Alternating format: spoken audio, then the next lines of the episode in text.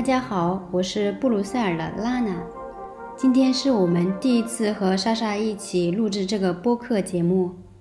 大家好，我是莎莎。这个周末我们终于有机会在一起，在布鲁塞尔碰头。那我现在住在巴黎，但是我是从加拿大来的。我小时候在在江苏南通长大，然后六岁去了加拿大魁北克。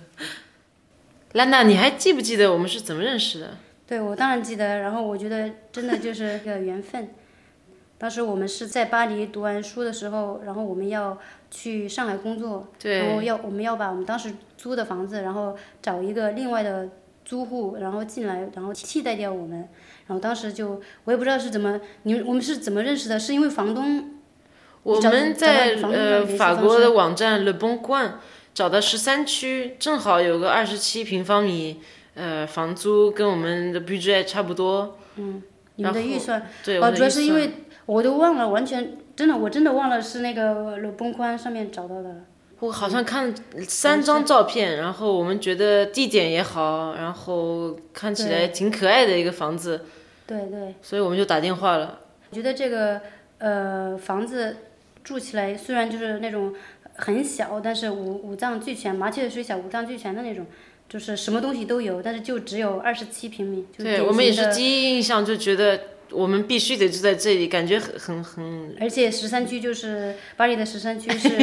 亚洲区嘛，然后就是去买亚洲超市的东西啊也很方便。吃饭买菜都很方便。对对，我们当时认识了，然后我们当时就，呃，就根本根本根本就不认识。我很惊讶，因为我们那时候一开门，呃，你们一把门一打开，我们看到，哎，中国女孩，法国男生，跟我们一样的，是一样的。对。然后你们。那当时是要回国，就去上海。去上海工作。我们是刚刚搬进来，我从刚刚从蒙特利尔搬到巴黎。对，而且我就觉得很很巧的，主要是因为我当时觉得，虽然你是在加拿大长大的，然后，嗯，我没有之前没有就除了巴黎没有在国外生活过，但是你的那个时候你的男朋友。他因为他也有在亚洲生活过的经历，就是又在日本生活那么长时间。然后我当时我的男朋友他也就是有在日本生活过的经历，就觉得有一些那种很多就机缘巧合，虽然就是之前不认识，但是突然一下因为这个事情然后认识了，就觉得是一种缘分，对吧？对，是缘分，而且我觉得特别可惜的就是当时我们才认识一天，你们下个星期过了一个星期就就就走了。把沙发卖给我们，把床什么家具留给我们以后就就走了。对，还给你们留了很多植物，还有我的那个一幅画，然后 那个婴儿的那个头，现在还在你的那个婆婆婆婆家。然后对，后来我们就就是呃有留那个邮箱，我们在上海的时候有发过几次邮件，然后这样交流，然后认识的更多一点，然后我还去我过了几年。呃，报名了法国就是艺术学校，是你的以前对对平面设计。我们这个就平面学校，我也是后来我们再回巴黎的时候，然后才发现才知道，就说你又去了我去读过的那个学校，就真的觉得就是很一种缘分。我觉得就是我们从小生活的经历都很不一样，但是能够在这样一个地方，然后就这么一个机会，然后这样认识了，然后然后这样后面一直就是做朋友，这样下来，我就觉得真的是。就我其实我还是很相信，嗯，缘分这个东西。二零二零年，七年后我们在一起。对，又我们又又对，现在我们一起想尝试着就是录制做播客，然后做一些有有意思的事情这样子。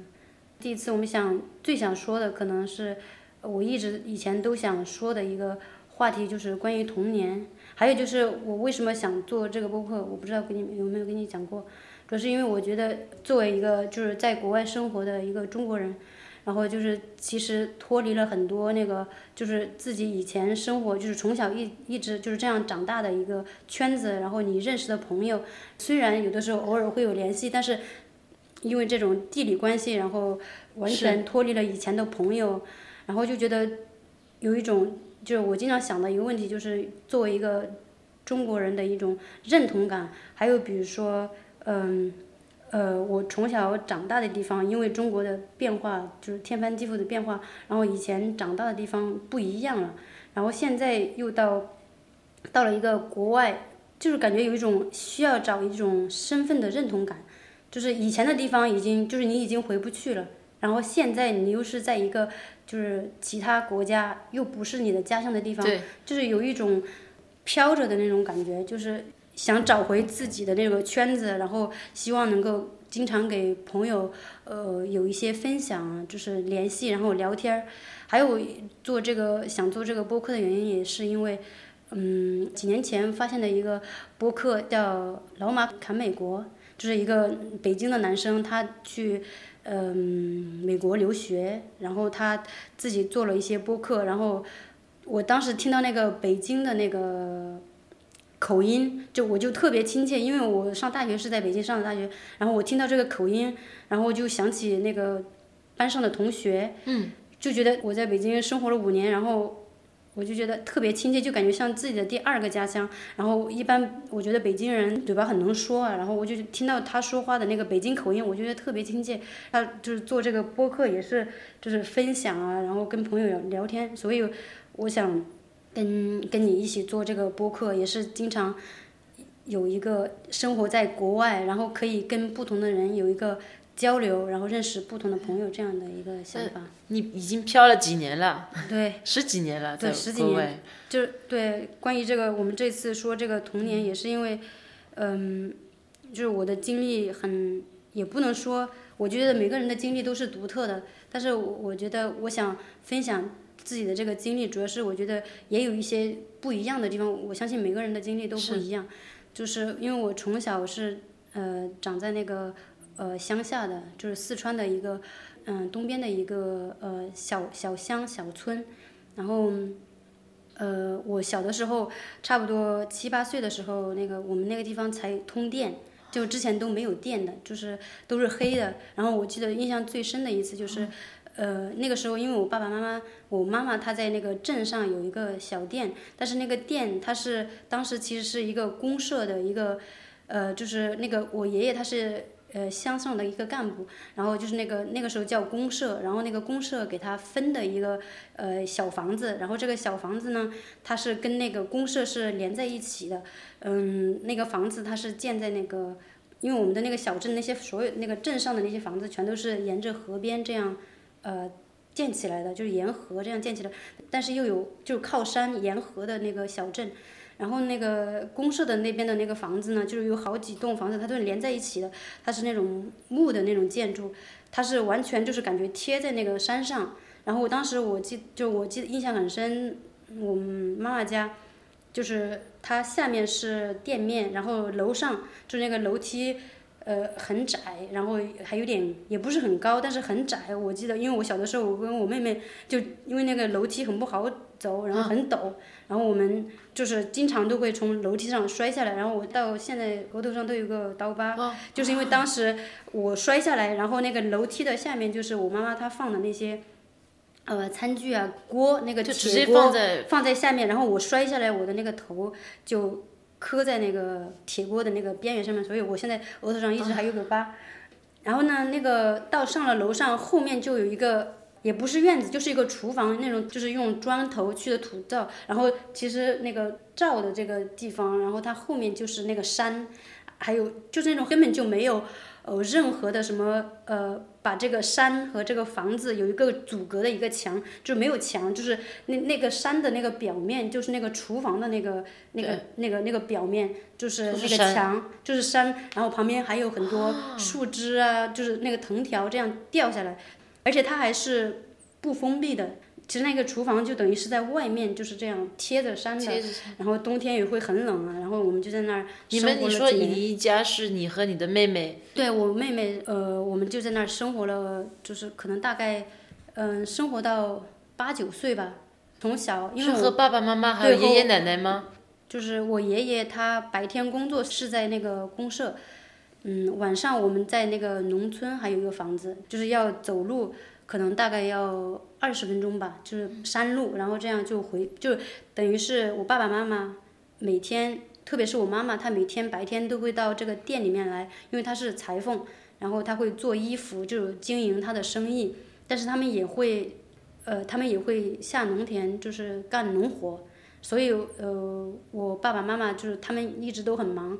比如说像学习什么的，都是我爷爷在管，因为我爷爷就相当于我们家里面他是差不多唯一的知识分子。然后我对我爸爸那个时候那个年代，他读书就是把初中读完了，但是我妈妈没有，只就是去上幼儿园读了半年书，她其实就是没有上过学，我妈妈。然后，但是她一直都是一个。很很独立，很要强，然后很，就是我特别佩服我妈妈，就是，就是她没有，就经受过教育，但是他能够一直保持一种很开放，就是能够很容易接受新的事物的一个一个人，我觉得他很了不起。这样就，呃，所以我那个时候，呃，就差不多到七八岁的时候，我们就在那个就是白天我们在学校读书，然后。呃，放学之后我们就去我妈妈的那个店面，或者有的时候太晚了，我们会睡在那个那个就是一个呃两层楼的呃上面是卧室，下面是店面的那种那种房子里面，然后是那种木结构的，就是有的时候晚上就会也会回那个农村的那个房子里面。当时我有一次我印象很深，最深的一次就是那个时候也是还没有通电嘛，然后那个时候的镇那那些房子就比较少。有一次我跟我爸爸回家，然后我爸爸他，当时他提了一个桶，然后那个桶里面有半块鸡，就是有鸡肉。呃，在那个年代就是其实很穷，他提了半块鸡，然后当时因为没有电嘛，然后天黑了之后就根本他只有一个电筒，然后我们开始就是镇上他的那个路都是平的，就是有要开始上山的时候，就是有一段斜坡路，然后那个那个路是。建在一栋房子旁边，然后它就就是等于是它的这个路是建在类似于一个墙上面，就是跟着这个墙这样上去，然后就开始上就是走那个山路，然后那个墙呢就是那个路很窄，可能就不到一米那么宽，或者是比一米可能五六十厘米那么宽的一个很窄类类似于一个一堵墙的一个路。我爸爸那个时候就把我。就是我骑在他的肩膀上，然后这样回家。你们都是走路？对，就走没有自行车。就都是山路，没有自行车。那个时候更就是那个年代没有自行车，没有电视，任何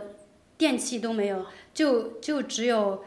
家里面有缝纫机，就类似于一个机器，机器也没有自来水。我们全部都是呃，就比如说我们在那个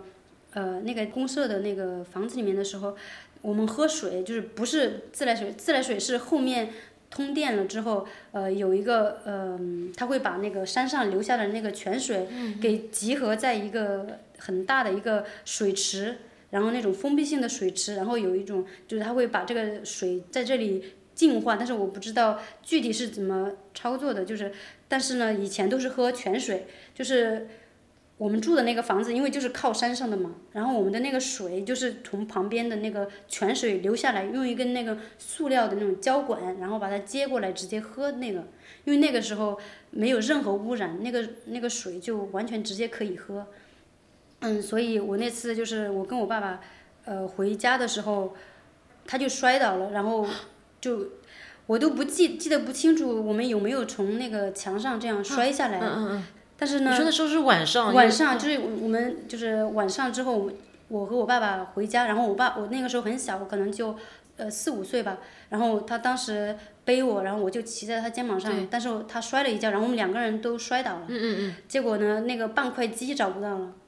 就就因为在那个年代 没有吃的，就就是你想想可以想象，就是没有就是那个鸡找不到了，就是当时晚饭，对全家的晚饭，呃，然后。就反正我就是这是我印象最深的一个事情，小的时候，嗯，所以我反正关于我童年的事情就有很多呃很多不一样的东西，然后你可以说一下你的，比如说你有什么印象深刻的一些事情啊什么的，就是嗯，就是我不知道别人的童年什么样，至少对我来说，虽然我的童年是嗯就是没有电，然后。嗯，吃不饱穿不暖的那种年代，但是我对我的童年就是一直都是觉得我童年特别幸福，就是因为在山里面的小孩，你可以随时出去玩啊，你可以随时出去嗯，就是去河里面游泳、抓鱼，就是爬山，然后看各种东西。我就觉得我的童年，呃，虽然我可能没有像大城市的那些小孩儿那样，可以去参加一些什么呃少年宫、什么训练营、什么去学一些东西，但是我觉得我很有很多机会去跟大自然接触啊，然后我就觉得对我的童年特别特别满意。就你快乐的童年，但是你你的童年跟我完全不一样，因为你是生活在城市里面的，跟我的童年就完全是另外一个世界。你说那个年代其实也没有多久啊，就是三十年前的事。对对，这样暴露你的年龄了，没关系，你可以，比如说像那个年代，呃，你的童年在作为一个你在城市生活里面，你的印象什么？最深的什么？我小时候一直以为南通是个很小的城市，因为在地图上都有时候就看不见。嗯嗯。南通，然后我到了出国以后才发现，一个城市有有七个 million 的人是是个大城市。嗯。在在国外的话就算七百万。七百万。现在也是差不应该不止了吧？现在。啊，我最近没有看。嗯，概念不一样。然后你跟我说你的童年的小村，现在我就觉得南通真的很大，其实。对对对，因为是个大城市。我我因为我一直小的时候没有这种，就是完全没有这种什么要去，就没有地图，在学校里面没有地图，然后在学校里面就是学一些很基本的呃算术、语文什么认字啊这些，但是什么。类似于比如说你教学要用到的什么地图啊，我们那个地方完全没有，就没有这种地域的概念，就完全没有概念，或者说你要有种人口的概念，就完全没有这个。然后后来我是大概好像是上初中或者是高中的时候才知道，我们的那个乡里面可能就两三万人口，但是现在的话肯定，因为现在人口流动很厉害，然后。呃，可能会有很多。我我有个问题啊，你小时候的房子，你爸妈那时候住的房子，现在还在吗？完全不在了，我都不知道，因为我是我应该有好几年没有回过那个乡里面了，有可能是十多年了吧。我上次最后一次回去的时候，只有一座，还有一就是我小的时候，因为它那个小镇是沿着河建的，所以它有两座梁桥，一边是靠着山的。另外一边就是这样，山延伸出来就是一个主要的一个街道，然后这个街呢，它旁边都是那种木建筑的那种小房子，然后中间可能会有一个，嗯，大概两三米宽的这种一种石板街，然后这个它会有一个像一种 S 型的街道，它是这样延伸出来，然后它有两座梁桥，呃，有一座梁桥是连接那个主街道。然后连接到我们住的那个公社的那那一片区的房子，然后再过来，呃，它有一个更大的一个梁桥，会连接到更远的地方。那个时候就已经不是就是那个镇的那个主要的街道了，就可能去去其他地方的一个，就是主要有两个梁桥，有一座大的，有一座小的梁桥。因为我们小的时候到处玩，然后就是我们对这两座梁桥的印象很深，呃，因为我们经常在上面玩。嗯，上一次我回去的时候，就只有一座呃梁桥还在，呃，就其他的全部都变了，没有任何东西留下。其实我不是，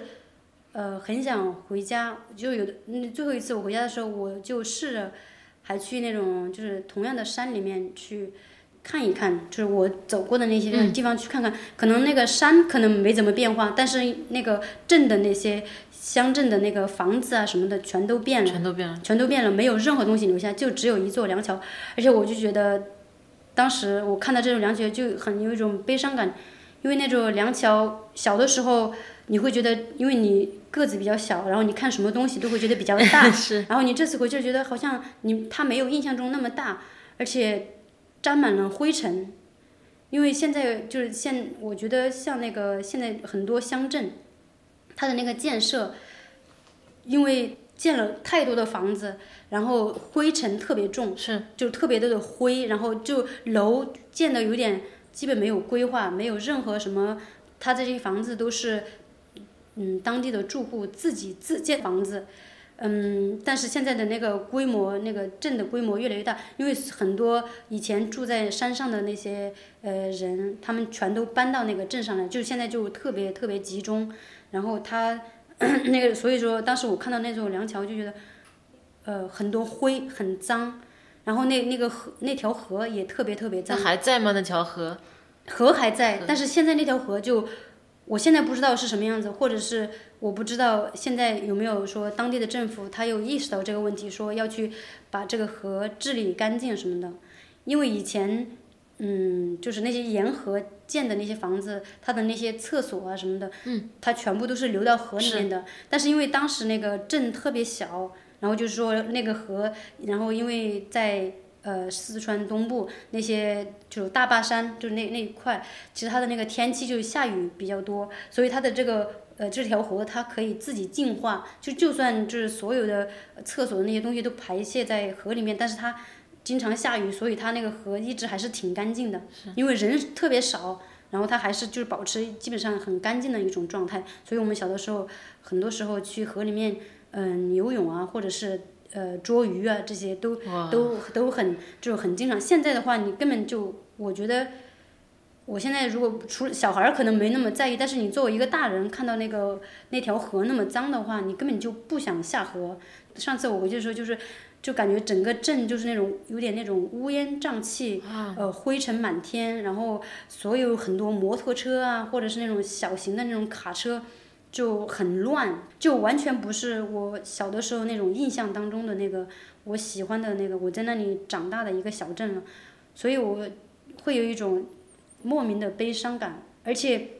而且回回家之后，呃，其实那个镇上的人莫名是什么意思？莫名莫名就是不知道的一种，就是那种呃自然的那种状态，就是我不是故意要这样子的，就是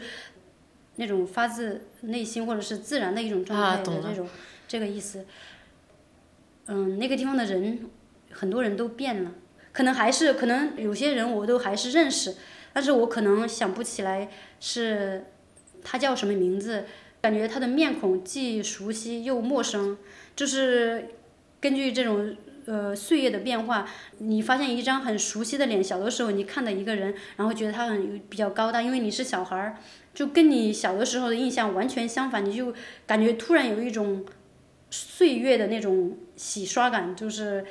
这个人突一下突然变老了，因为你很长时间不见的这个 reference points 都都变了，对，都变了。然后那些就有些人就还有印象，但是有些人都叫不出来名字了，就觉得就你突然就是回到这个一个地方，然后发生就是天翻地覆的变化，就有让会让你有一种很那种伤感的那种感觉。但是呢。童年的那种印象都还是停留在我小的时候的那种状态，所以我现在不是很想回到那个镇里面去，因为我怕也有些怕见到以前的熟人，因为在中国的这种特别是呃乡镇文化当中，就是那种社会圈子，就是大家都认识，然后他其实还没有城市的这种陌生感，就是人跟人不认识，他在这个乡里面还是大多数人都是相互都是认识的，然后我回去之后。呃，所有的人，他说啊，这是谁谁谁家的孩子，哇，长这么大了，他会问你一些问题，但是呢，嗯，我又不是很想，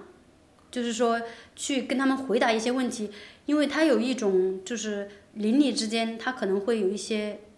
攀比或者是对比，他会根据你的回答来判断你这个人，或者是你现在挣钱多不多呀，你现在的工作好不好啊，你你是不是很有钱啊？这种虽然也是一种。既有一种真正的关心的成分，想了解的成分在，但是他也有一种背后有一种攀比，就是说，哎呀，你看那个，呃，那是谁谁谁谁家的孩子，他现在混的还不错，就这种这种感觉，这种感觉。那那你小镇上的人，他们 能分开吗？你和你的妹妹，他们分得开？他，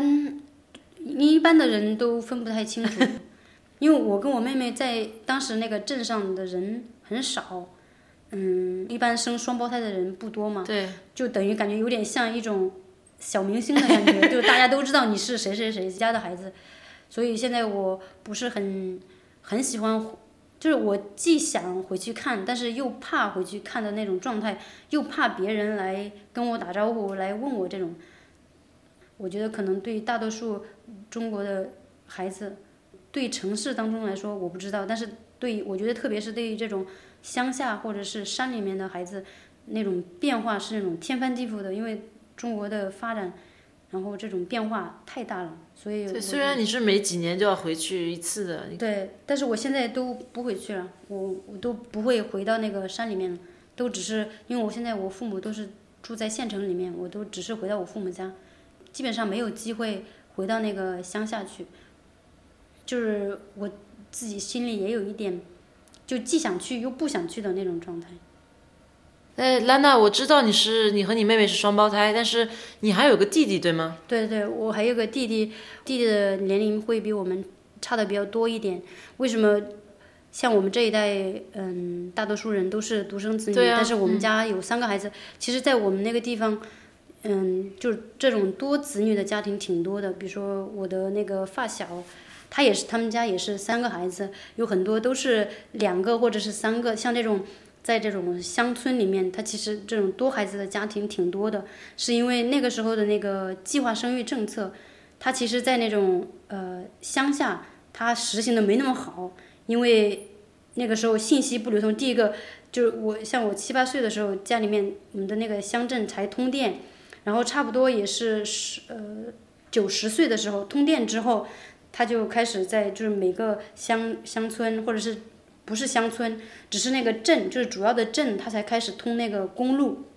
然后那个公路也不是说像现在建一条路马上就是柏油路，它其实还是就是只是挖了用把那个泥土把那个山路挖了一条路出来，但是那个路就是一些石头，然后泥土啊这样的一个很。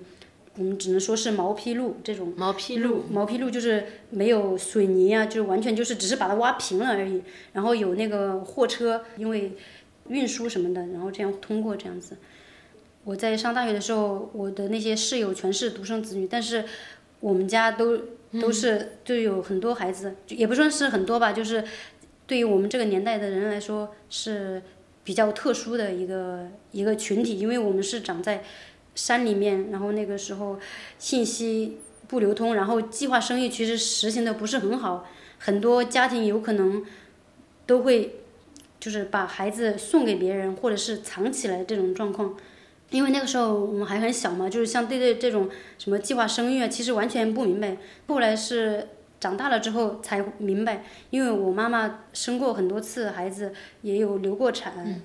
我跟我妹妹其实算是她的，是她的第二胎的孩子，然后成功生下来的。至于她的第一胎孩子是怎么样，因为那个时候医药什么的都很不发达，比如说孩子生下来生病了，就很多时候都小孩都夭折了，都就死掉了。在我们之前，嗯，我妈妈好像我记得她好像说是是一个男孩子，然后就这个男孩子是流产还是说生出来死掉了，我都不知道。那时候你妈妈很年轻吗？对，那个时候我妈妈很年轻。我们生出来的时候，她二十，可能二十四岁，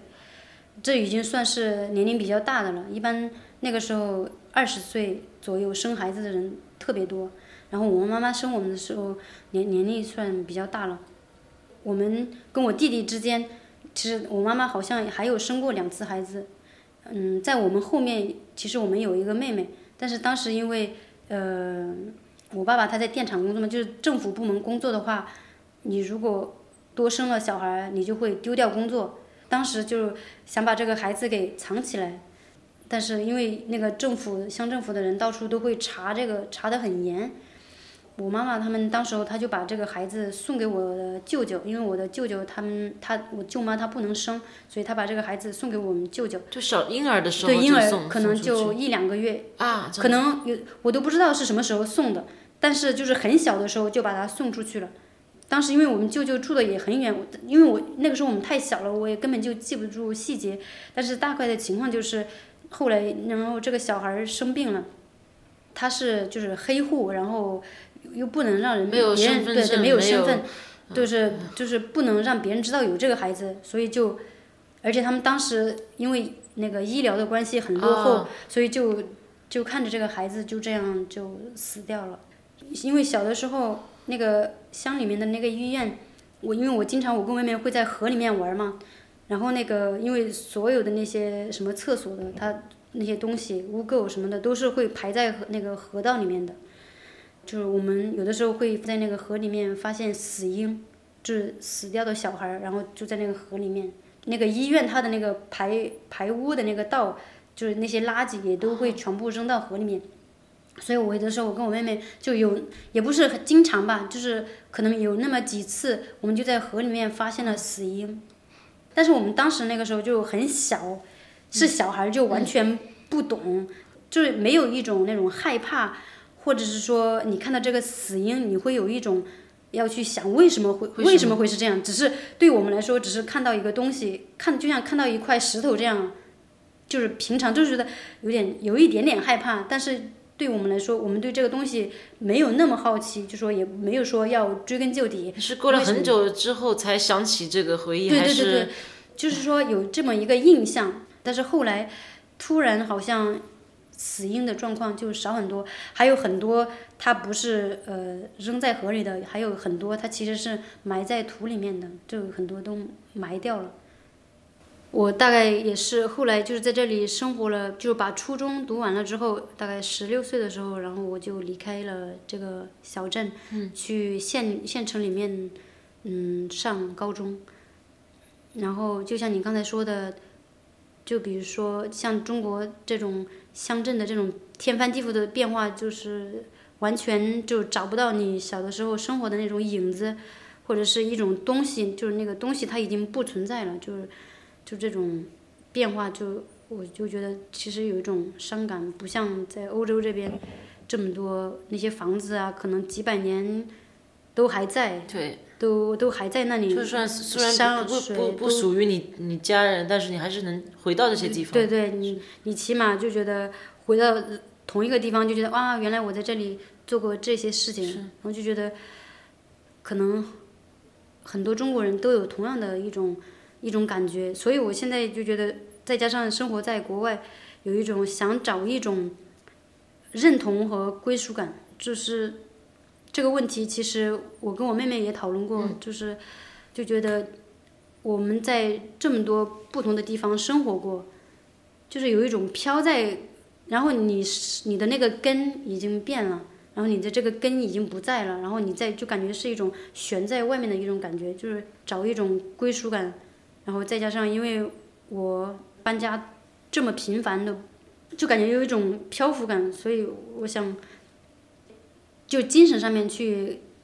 试着联系以前的朋友，然后这样就有一种沟通，就是找一种归属感，就没那么让我飘在外面的感觉。哎，伊利，那你我想问一下，你同样就是小的时候出生在中国？然后在加拿大长大，现在你又在法国生活，你没有这种，嗯，就跟我一样的这种漂浮感？你的想，你的感想是什么样子？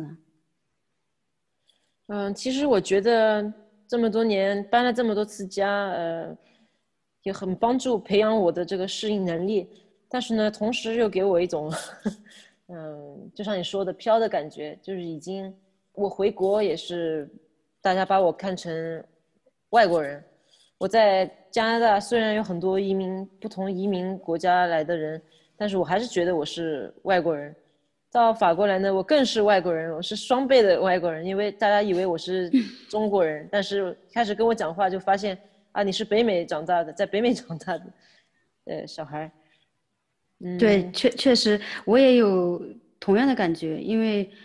嗯，虽然我现在还是一个很正宗的中国人，但是自从就是有了家属之后，然后父母就是把你当做一种，就感觉没有那种家人的感觉了。虽然他对你有那种亲人是亲人的这种，但是呢，他已经就完全跟以前对待你的那种方式就不太一样。这个你是觉得慢慢有这个变化，还是从你第一次回国就已经有了？我感觉好像是，虽然不是说突然一秒钟、下一秒钟这种变化，它有有一个过程，但是感觉很快。就比如可能一一两个月就有这种感觉了，就是已经脱离了那个以前生活的那个圈子和就是跟父母的那种关系，就是父母家里面感觉已经也已经没有你的位置了。不是说他不在乎，是这个客人，你已经是客人。对他不是不在乎你，或者是没有亲情这种关系，就是不像小的时候，你还是家里的一份子，然后现在长大了，然后有自有了自己的家庭，你就不再属于这里了。就是你每次回去，相当于也是一个客人这样子。对，我已经忘记了这种感觉，就是真的有自己的家的感觉。其实也不太重要。嗯，我是有的时候会去想这件事儿，但是最后发现，我我我能在国外旅游，在不同的地方生活，是一种是种呃福气。对对对，对我很同意。对，很多人可能就我我们都是幸运的人，然后有这些机会可以在不同的地方生活，然后去体验一些不同的东西，也是一种也是一种幸运，我觉得。对。你给我们分享了很多你童年的一些回忆，呃，一些时刻。但我还有好多好多问题想问你，就是下个星期也许我们可以再继续讨论你的童年。嗯，好，好，我也很想，呃，继续聊这个话题。希望我们下一次可以有更多的一些丰富的一些回忆可以和大家分享。好，我们下次再见，拜拜。